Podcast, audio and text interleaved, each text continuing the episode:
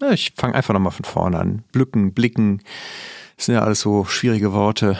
Hm, diese Umlaute, vor allem die unfreiwilligen. Die genau.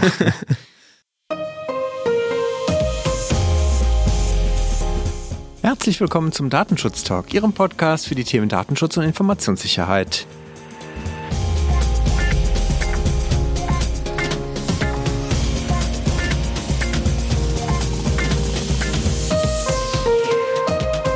Wir starten heute wieder gemeinsam mit Ihnen ins Wochenende und blicken vorher natürlich nochmal zurück auf die Woche des Datenschutzes, wie Sie das von uns gewohnt sind.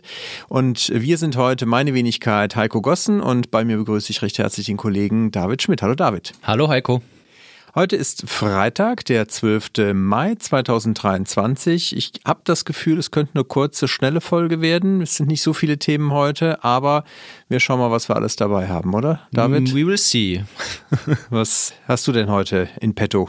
Ja, ich habe heute zwei Urteile mitgebracht. Ähm, zum einen geht es um die Übersendung von Prüfungskopien und zum anderen um die Einwilligung nach Artikel 49 in die Drittstaatenübermittlung.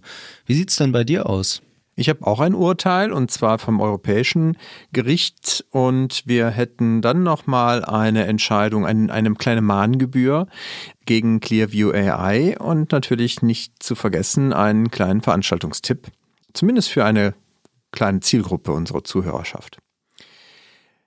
Bevor wir aber einsteigen, hätte ich noch zwei Service-Hinweise. Zum einen ganz wichtig, am Sonntag ist Muttertag. Äh, da natürlich an alle, die da noch nicht dran gedacht haben, vielleicht nochmal der kleine, kleine Hinweis und Reminder.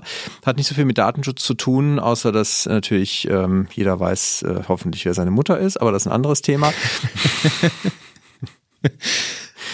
Und das andere wäre noch ein Hinweis, nämlich äh, dann haben wir ja nächste Woche auch einen Feiertag und dann haben wir uns überlegt, dann veröffentlichen wir, veröffentlichen wir doch nochmal eine Themenfolge, damit man über den Feiertag und das lange Wochenende natürlich auch möglichst viel vom Datenschutz-Talk hören kann. Und dazu haben wir eine Themenfolge vorbereitet, in der Markus, unser werter Kollege, mit Hanno Pinksmann gesprochen hat über das Thema Cyberversicherung und die beiden schauen in der Folge unter anderem darauf, wo Cyberversicherungen eigentlich herkommen, ähm, inwieweit das auch letztendlich bezüglich Bußgeld-Schadensersatz vielleicht eine Relevanz hat. Sie beleuchten einmal dann auch die versicherten Ereignisse, Leistungen im Schadensfall und wie das in der Praxis nachher natürlich auch funktioniert. Also da kann ich schon mal ein wenig neugierig machen. Dienstagmorgen geht die Folge online. Das äh, Neugierig machen ist dir, was mich betrifft, damit schon mal gelungen. Sehr schön. Jetzt bist du dran, äh, uns neugierig zu machen mit deinem ersten Thema. Ja, sehr gerne. Ich beginne heute beim Amtsgericht Frankfurt. Das hat eine interessante Entscheidung zum Anspruch auf Übersendung einer Prüfungskopie getroffen. Kurze Einordnung, was passiert war. Die spätere Klägerin absolvierte bei der Beklagten einen Sprachtest und fiel dabei leider durch. Daraufhin begehrte sie gemäß Artikel 15 Absatz 3 Datenschutzgrundverordnung die Herausgabe einer Prüfungskopie inklusive ihrer Antworten und der Bewertung. Dies wurde ihr dann durch den Testanbieter verwehrt mit der Begründung, dass ein Geheimhaltungsinteresse hinsichtlich der Testinhalte bestehe. Der Klägerin wurde dann angeboten, dass sie sich stattdessen ihren korrigierten Test in den Räumlichkeiten des Anbieters anschauen darf. Davon machte die Klägerin aber keinen Gebrauch, sondern klagte stattdessen auf Herausgabe der Kopie. Das Amtsgericht Frankfurt entschied, dass es sich bei den Antworten der getesteten Person und bei den entsprechenden Korrekturen zwar um personenbezogene Daten handelt, schloss sich dann aber der Argumentation des Testanbieters an, dass sich hier, dass hier das Geheimhaltungsinteresse der Testfragen überwiegt. Denn würden die Testfragen nach jeder Korrektur herausgegeben werden, müssten diese ständig neu konzipiert werden und das stehe dann in diesem Fall zumindest nach Einschätzung des Gerichts den Rechten auf unternehmerische Freiheit und dem geistigen Eigentum entgegen. Das Gericht sah deshalb einen Verwährungsgrund der aus der Beauskunftung der Kopie gemäß Artikel 15 Absatz 4 Datenschutzgrundverordnung Demnach darf ja das Recht auf Erhaltung einer Kopie nicht die Rechte und Freiheiten anderer Personen beeinträchtigen. Und das fand ich tatsächlich ganz interessant, denn man denkt ja bei diesem Ausschlussgrund zuerst immer an die Persönlichkeitsrechte anderer Personen, aber es können natürlich auch andere Rechte einschlägig sein. Finde ich tatsächlich gut, da nochmal darauf hinzuweisen, ne, dass man sich halt schon darüber nochmal Gedanken machen kann und wenn man es halt auch gut begründen kann, dass halt wirklich ein Grund sein kann, warum bestimmte Daten dann nicht beauskunftet werden müssen. Sehr gut. Ich gehe einmal zum Europäischen Gericht. Das ist die erste Instanz dort. Die hat nämlich entschieden in einem Verfahren des einheitlichen Abwicklungsausschusses gegen den äh, europäischen Datenschutzbeauftragten und zwar zur Frage des relativen Personenbezugs. Also ganz konkret ging es halt die äh, um die Frage, ob Daten, die an einen Dritten übermittelt werden, pseudonymisierte Daten, als personenbezogene Daten anzusehen, auch wenn der Empfänger keine Möglichkeit hat, diese Daten zu entschlüsseln bzw. auf die natürliche Person zurückzuschließen. Hintergrund war eine Übermittlung von pseudonymisierten Daten, letztendlich von Anteilseignern einer Bank im Rahmen einer Abwicklung in Spanien. Und äh, die wurden halt zur Durchführung von Prüfungsaufgaben mit einer numerischen, also die Namen und äh, die Merkmale direkt, die die Person identifizierten, ersetzt durch einen numerischen äh, Wert nach Basis eines Schlüssels, also typische Pseudonymisierung, weil sie halt für den äh, Ausschuss, ähm, diesen Abwicklungsausschuss natürlich trotzdem noch zurückzuführen waren, da sie eine Datenbank hatten. Und der, das Beratungsunternehmen, was hier diese Prüfungen durchgeführt hat, das hatte aber diesen Schlüssel nicht und konnte entsprechend auch nicht diese Daten wieder auflösen. Das hatte der europäische Datenschutzbeauftragte aber bemängelt und hat gesagt, hier wurden halt nach, äh, es wurden halt einige Beschwerden sind wohl eingegangen und äh, der hat das halt sich angeschaut und hat dann gesagt, es waren halt äh, personenbezogene Daten, die übermittelt wurden, hat sich hier unter anderem auf die Breyer-Entscheidung von 2016 bezogen, wo es ja um die Frage der dynamischen IP-Adressen ging und inwieweit halt bei dynamischen IP-Adressen halt ein personenbezogenes Datum vorliegt oder nicht. Und das hat das Gericht sich jetzt einmal angeschaut und ist aber zu dem Ergebnis gekommen, dass es halt äh, letztendlich schon auch in dem Fall hier sich um anonyme Daten für den Empfänger handeln kann, wenn er halt keine rechtlichen Möglichkeiten hat und auch vor allen Dingen keine verhältnismäßigen Möglichkeiten hat, an diesen Schlüssel zu kommen und damit auch diese Rückführung zum Personenbezug herzustellen. Also im Gegensatz zur Breyer-Entscheidung, wo wir ja davon ausgehen müssen, dass zum Beispiel Auskunftsrechte bestehen gegenüber dem Provider, der halt dann auch legitim natürlich den äh, zum Beispiel Klarnamen zur der Person herausgeben muss, die hinter einer dynamischen IP-Adresse steckt ist es halt in dem Fall nicht so. Also das heißt, das Gericht hat hier nochmal den relativen äh, Personenbezug etwas äh, geschärft oder gestärkt und damit glaube ich auch für die Praxis nochmal eine wichtige Entscheidung getroffen. Denn ich meine, diese Fälle sind ja durchaus in der Praxis häufiger schon mal ein Thema, wo man halt drüber diskutieren kann, inwieweit halt für mich pseudonymisierte Daten, für dich aber damit anonyme Daten letztendlich legitim übermittelt werden können oder nicht.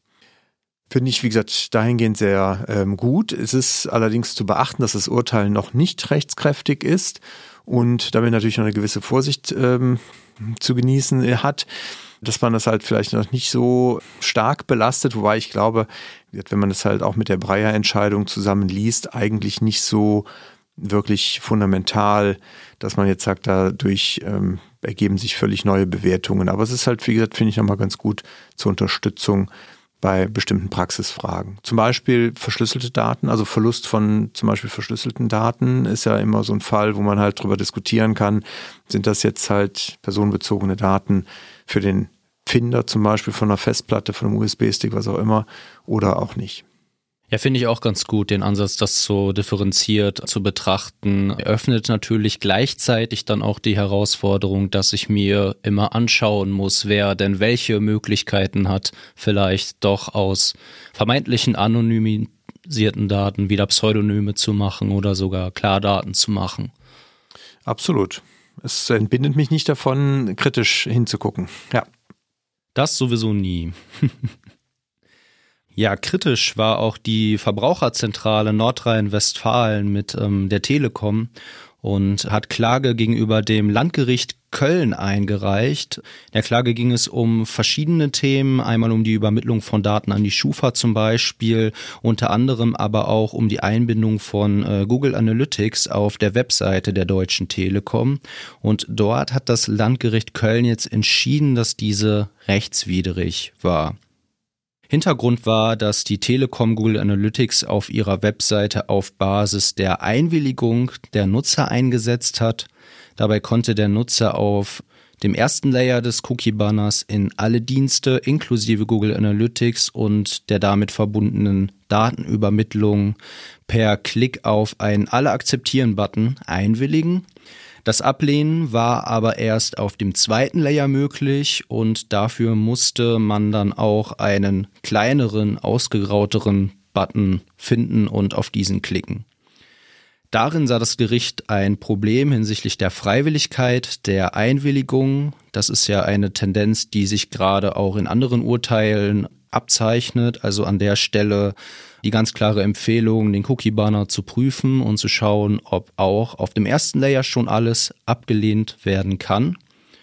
Und interessant war jetzt, dass die Telekom ja auch hier die Einwilligung gemäß Artikel 49 DSGVO in die Übermittlung an Google umsetzen wollte und diese dann letztendlich damit auch unwirksam wurde.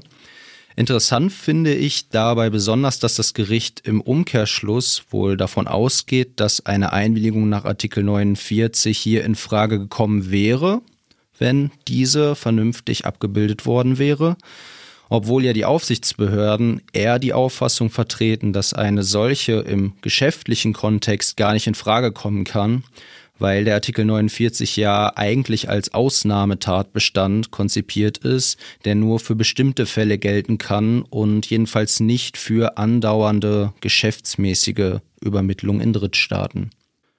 Das Gericht hat sich außerdem noch damit beschäftigt, ob nicht auch andere Tatbestände in Frage kommen, die eine Drittstaatenübermittlung legitimieren könnten.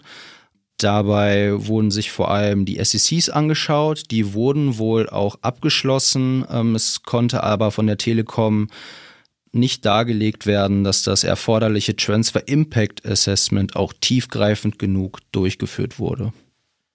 Ja, diese Diskussion, inwieweit 49 die Einwilligung für solche Fälle herangezogen werden kann oder nicht, ist halt tatsächlich ein Diskurs, der ja schon länger geführt wird zwischen Aufsichtsbehörden und Unternehmen, die sich darauf stützen möchten ich bin da auch etwas äh, eher dazu geneigt, den Unternehmen zu folgen, zu sagen, ähm, warum soll man das halt nicht tun können, weil es ja ein Einzelfall ist, auf der Webseite für jeden User dort einzuwilligen oder nicht. Aber wir müssen das heute nicht beantworten. Ich finde es gut, wenn das Gericht das grundsätzlich offensichtlich halt als möglich erachtet. Das haben Sie jetzt nicht ausdrücklich gesagt. Ähm, das war jetzt eher meine Interpretation, weil Sie ja die Einwilligung geprüft haben. Aber ich denke, Sie haben das offen gelassen und damit kann man im Umkehrschluss schon sagen, dass das Gericht die Möglichkeit sieht. Ja, dem würde ich mich anschließen.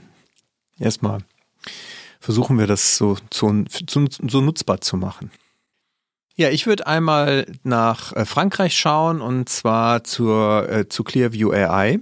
Da haben wir ja letztes Jahr schon äh, darüber berichtet, dass hier Bußgelder verhängt wurden, unter anderem von Frankreich, aber auch Griechenland und Italien hat jeweils 20 Millionen Euro Bußgeld gegen Clearview AI wegen der unzulässigen Verarbeitung von Daten verhängt. Großbritannien hatte auch siebeneinhalb Millionen Pfund als Bußgeld verhängt.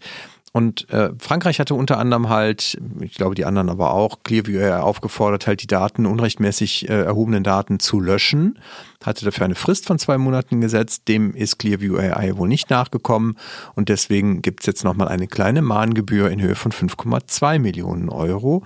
Also von daher wird's halt finde ich jetzt schon deutlich happiger. Ja, also sind nicht nur 10 Euro Mahngebühr, ja, und der Deckel wird immer voller. Ne? Das der Deckel wird immer voller. Ich habe mal versucht rauszufinden, aber ich muss gestehen, ich habe es auf die Schnelle nichts gefunden, ob Clearview AI wirklich mal überhaupt eins von diesen Bußgeldern bezahlt hat und ob man dem überhaupt irgendwie habhaft werden kann. Weil seinerzeit weiß ich, hatten sie keinen Vertreter in der EU benannt. Ich weiß nicht, ob auch da mhm. nicht, ob sich das nicht geändert hat. Ähm, wenn da jemand Hinweise hat, wenn da jemand eine Quelle hat, ob Clearview AI diese Bußgelder gezahlt hat oder es versucht auszusitzen, wir sind da sehr dankbar für Hinweise. Hier nochmal der Hinweis auch natürlich, in den Show Notes gibt es immer den Link zur Themen, äh, zur Blogseite auf unserer amigosense.de Seite, wo dann die Folge veröffentlicht ist und auch kommentiert werden kann. Also wie gesagt, wenn da jemand einen Hinweis hat, ob diese Bußgelder jemals gezahlt wurden oder nicht, freuen wir uns über einen entsprechenden Kommentar auf der Webseite. Sehr gerne. Und damit komme ich zu einer Veranstaltung, die wir hier noch gerne erwähnen möchten. Und zwar ist es ein Angebot pünktlich zum fünfjährigen ähm, Anwend zur fünfjährigen Anwendbarkeit der DSGVO, nämlich am 25.05. diesen Monats also und diesen Jahres. Das Angebot ist von der Berliner Aufsichtsbehörde und richtet sich an Startups und Vereine. Da geht es in dem Vortrag am 25.05. unter anderem um die Transparenzanforderungen bei der Datenverarbeitung. Das Ganze ist kostenfrei, ist aber auch sehr klar eingegrenzt, an wen sich das richtet, diese Startup-Schule, nämlich halt an Vertreterinnen und Vertreter von Startups und Kleinstunternehmen sowie gemeinnützigen Vereinen aus Berlin. Das heißt also von außerhalb und wer aus größeren Unternehmen kommt, der hat leider Pech gehabt. Aber weitersagen schadet nichts. Weitersagen schadet nichts. Ein ganz gutes Angebot, finde ich, von der Behörde. Der Berliner Behörde ist aber auch ein kleines Hoppler passiert, das wir so ein bisschen unter der Kategorie Kurioses führen möchten. Ähm, und zwar wurde in einer Pressemitteilung der Behörde ja jetzt veröffentlicht, dass aufgrund eines technischen Defekts alle Eingaben von betroffenen Beschwerden im Zeitraum von 3. bis zum 8. Mai leider gelöscht wurden. Also wenn Sie zufällig in dieser Zeit eine Beschwerde eingereicht haben sollten, dann ähm, werden Sie darum gebeten, das Formular nochmal auszufüllen und ähm, natürlich bittet die Behörde dafür auch vielmals um Entschuldigung dumm gelaufen, würde ich sagen. Aber vielleicht kann denen ja mal jemand so ein bisschen was erklären zum Thema Datenschutz, Anforderungen, Verfügbarkeit und wie man da konzeptionell vorgehen kann mit Backups etc. pp. Das, vielleicht gibt's ja jemanden in Berlin, der da vielleicht. in der Nähe ist und mal vorbeigeht und ein bisschen was erklärt. Muss man mal schauen. Ja. Na gut, kann jedem mal passieren. Ähm, wie gesagt, ist ja auch dann am Ende sind es nur Menschen, die da arbeiten dann sei natürlich allen, die eine Beschwerde eingereicht haben, das nochmal vielleicht in Erinnerung gerufen. Gegebenenfalls wird zwischen dem 3. und 8. Mai was eingereicht hatte, gerne nochmal einreichen. Damit sind wir durch für heute. David, dir ganz herzlichen Dank. Danke dir, Heiko.